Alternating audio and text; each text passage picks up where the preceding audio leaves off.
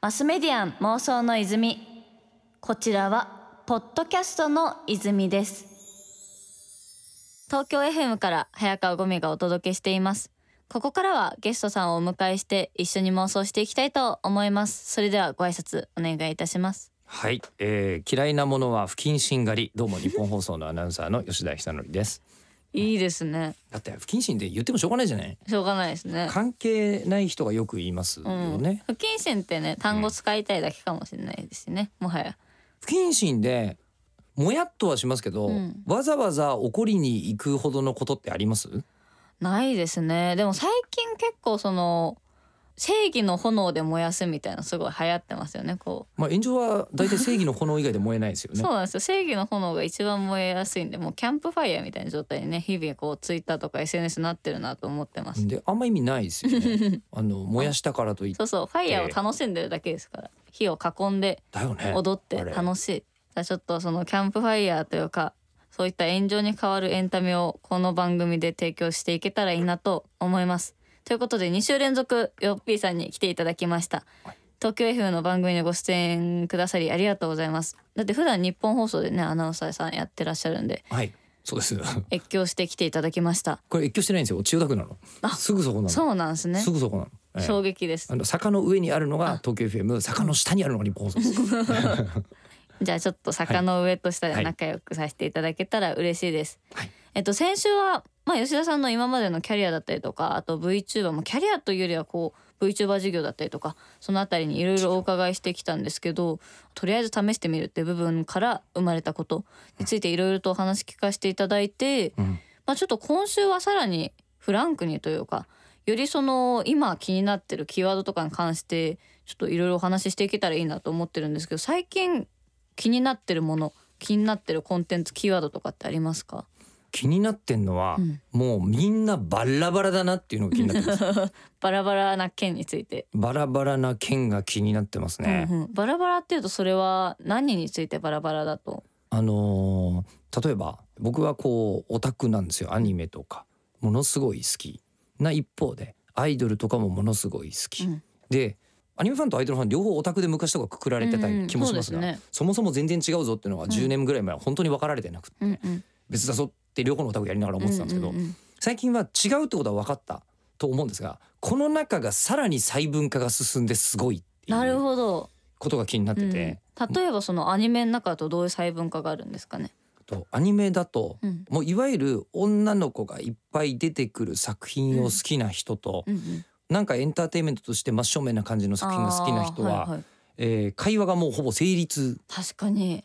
例えばじゃあもうここしばらくじゃあ「ラブライブ!」っていうコンテンツはずっと人気が盛り上がってましたねあるじゃないですか。うんでその「ラブライブ!」が好きな人と、えー同じ、うんえーアイドルものでも「アイドルマスター」というシリーズが違う好きな人たちがここでお互いがお互いの作品のこととか、まるで知らなかったりします。あれですよね。あのモームスというかハロプロと AKB みたいなくらい違いますよね。ハロプロと AKB の間のもう溝たるや。溝たるや。アイドルファンの中でももうまるで違う。まるで違うまるでそうです。ね存在というか。えだからそういったことはそしたらそのアニメカルチャーの中でもアイドルの中でも起きてるってことなんですね。えもうめちゃくちゃ細分化されてて、でも言われてみるとそうかもしれないですね。こう結構自分の好きなものを追求しやすくなってるってことなんですかね。あのー AKB ってもう10年を超えて15年がうん視野に入ってきてるコンテンツですけど、そんなアイドルないっすからね。確かに。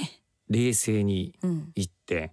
で今みたいなメディアがあると、うんうん。自分の好きなものをずっと追っかけ続けるうん。ことができるようになっててね。メディアが絞られてた時は大体5年前やったら絶対飽きるから、うんうん。もうブーム終わってたはずなんですよ。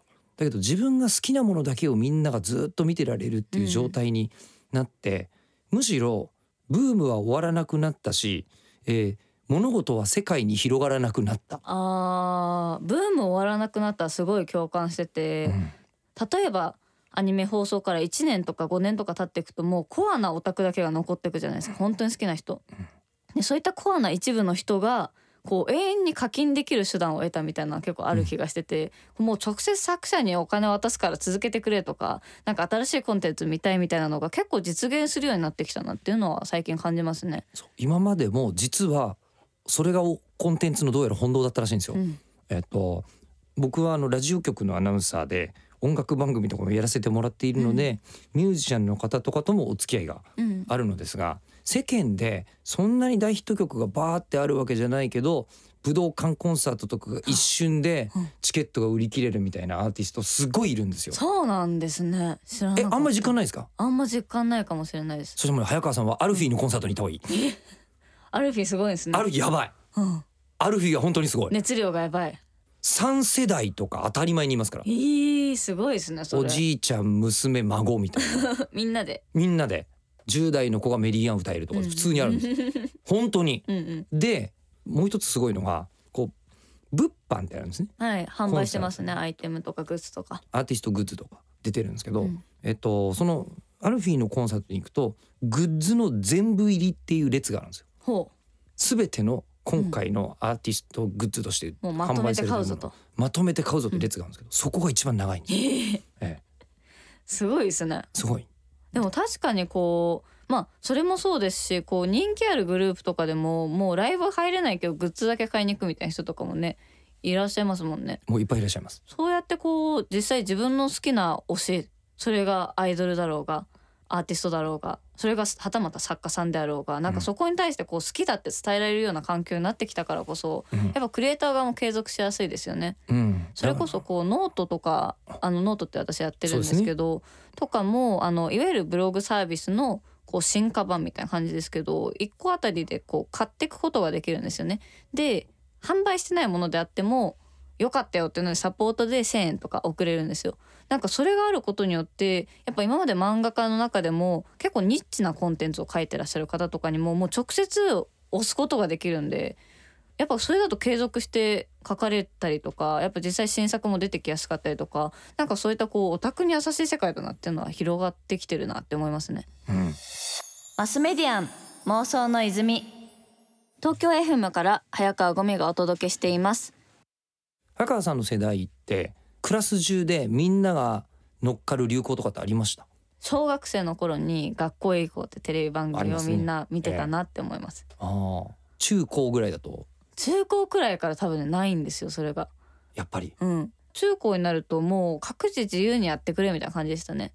やっぱりそうですよね、うん、本当にこう共通の話題というかみんなで集まってとりあえずこの話題があればいいっていうのがないんでだからもう最大公約数として恋愛の話とかばっかりになっちゃうみたいそうなるんだ、な。るほもうだから人間としてそれはなくならないよねっていう話になるんだ、だからもう仕事の愚痴とかバイトの愚痴とかかもう恋愛の話しかないか逆にやっぱその中高時代の友達とかと話すの若干その恋愛話そこまで興味ないんでちょっと辛いなって瞬間とかもありますね。またいいですねそこまで興味ないっていうのは。ないけどうん、まあでも本当はあれですよねこううん。会社法について喋れる人とかがいたら、とかなんだろう地域開発とかについてうん。話せる人がいたらいいなみたいですよね、な。うん、だけどまあまあクラスでそれを共有するのは無理。無理ですね。あでもだからそれでかテレビとか見るとやたらめったらグルメ情報とかになっちゃってるのは、うグルメと恋愛とかもう絶対なくなんないですからね。なくなりようがないですよね、うん。でもなくなりようがないですけどそんなに深まってもいかないんですよ。そうなんですよ。ある程度のところでね。うん。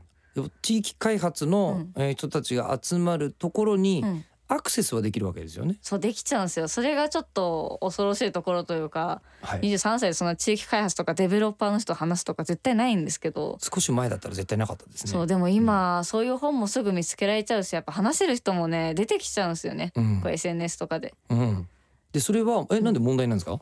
いや最高に楽しいんですけど、ええ。でもやっぱそのコミュニティが自分から選んだもの以外になかなか広がりづらいなっていうのはやっぱありますねなんで自分の場合結構興味がいろんなところにあるんで、まあ、地域開発も好きだし会社のことも好きだし本も好きだしみたいないろいろあるんですけどそれが例えば一つ二つだったりした場合って本当にこうコミュニティが偏っちゃうなというか考え方とかもすごい偏る気がしますね。それはめちゃくちゃ思いますね。情報もそういう側面ありますよね。ツイッターとかだとこうフォローしてる人が取り継いできた情報が集まってる。でもそれが社会的に一般かっていうとそうでもなかったりとか。です。ただそこであの自分が欲しくもない情報をつぶやいている人をアンフォローしたりする。まあ。フォロー外しちゃったりする。うんうん。しますします。人たちがいっぱいいるじゃないですか、うん、あ僕はあんまりそれがよく分からなくて。別にいいじゃん。と、うん。必要のない情報もバーって流れてきてうん。何がいけないんだろう。というふうに思うタイプなんですが、ああなんかこれススタンダードじゃないみたいね。ね。聞きたくないことは聞きたくないというのがうん世間らしいと聞いて、最近私がすごいこうもうめちゃくちゃ今後の社会について妄想したりするんですけど、ええ。そこでこう自分なりに考えたキーワードとして傷つきたくない文化圏ってやつがあって、まあ、この話がどういう話かって言いますとその自分が傷つくことを一番恐れているというか今までって例えば環境だったりとか仕事だったりとかってある意味で選べない側面もいっぱいあったじゃないですかその地元とは仲良くしなきゃいけないとか同じ学校会社の人とは仲良くしなきゃいけないとか本当はみんな傷つきたくないけど、まあ、ちょっと我慢しなきゃいけない側面もあったよと。でも今ってインターネットだったりとかでこう傷つかなくてもいいって選択肢だったりとかもね取れるようになってある意味でこう傷つくことが怖いよとかそういったことをすごい避ける人っていうのは増えてるのかなと思ってます。なんかそういったのが結構コミュニティのあり方にも影響してきてるのかなって思うんですけどなんかこう自分が嫌な情報をミュートするみたいなのはやっぱりこう身の回りでも聞かれたりとかします？傷つくって何？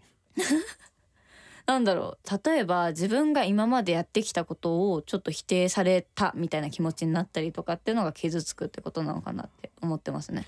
うん。それ嫌な気分避けてると、うん。嫌な気分になる確率上がりませんかね？あそれはめっちゃ思います。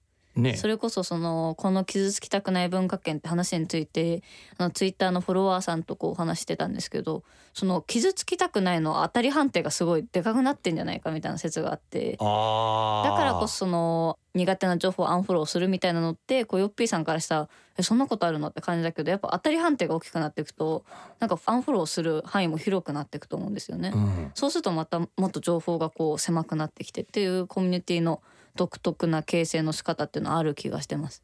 そうすると最終的に今流行ってるものはタピオカミルクティーそしてそのタピオカミルクティーをこんな作り方するなんて許せない炎上みたいな。あのね最近もおじさんがタピオカミルクティー買ってて炎上みたいな。のありますいいかじゃん別に。美味しいですからね。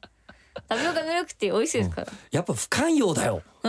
その傷つきたくない文化圏は、うん、そうなんですよね。なんかこうお互いねこう気遣うって意味での傷つけない文化圏とかありだと思うんですけど傷つきたくないって主体になっちゃうとちょっとある意味でそれが誰かを傷つけることにもなるのかなっていうのは結構感じますね。そ。れ重要なその言い方ですね。傷つきたくないと傷つけないは全然違いますね、違いますね。その自分がなのか他人がなのかって部分で、うん。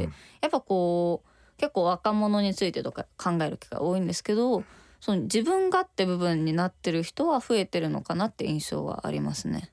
あのーいい気持ちになる方はいくら追求してもいい気がするんですが傷つきたくないが行動原理になると、うんなるべくやんないことになりますよね。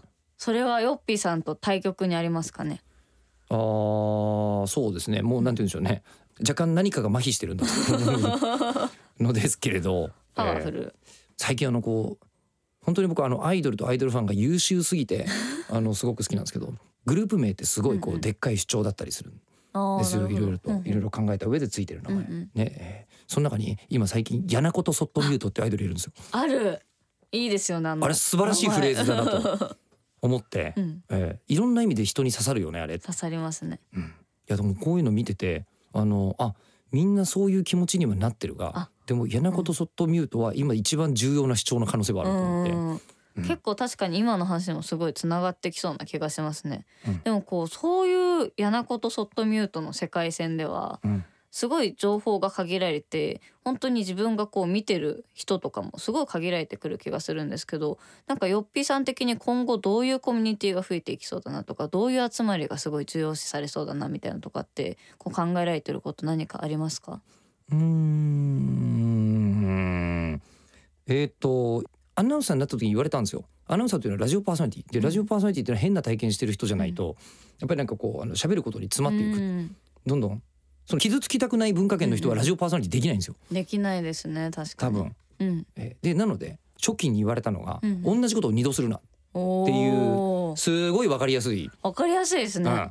キーワードで言われて、うん。だ例えばでっかいショッピングモールがあってそこのフードコートですら同じところにみんな意外と行ってると思うんだ。行って本当は。るとりあえずここ行くみたいなのありますもんね。もうあのコンビニ行く時ですらあんま行ったことないコンビニ行こうとするようになりましたから。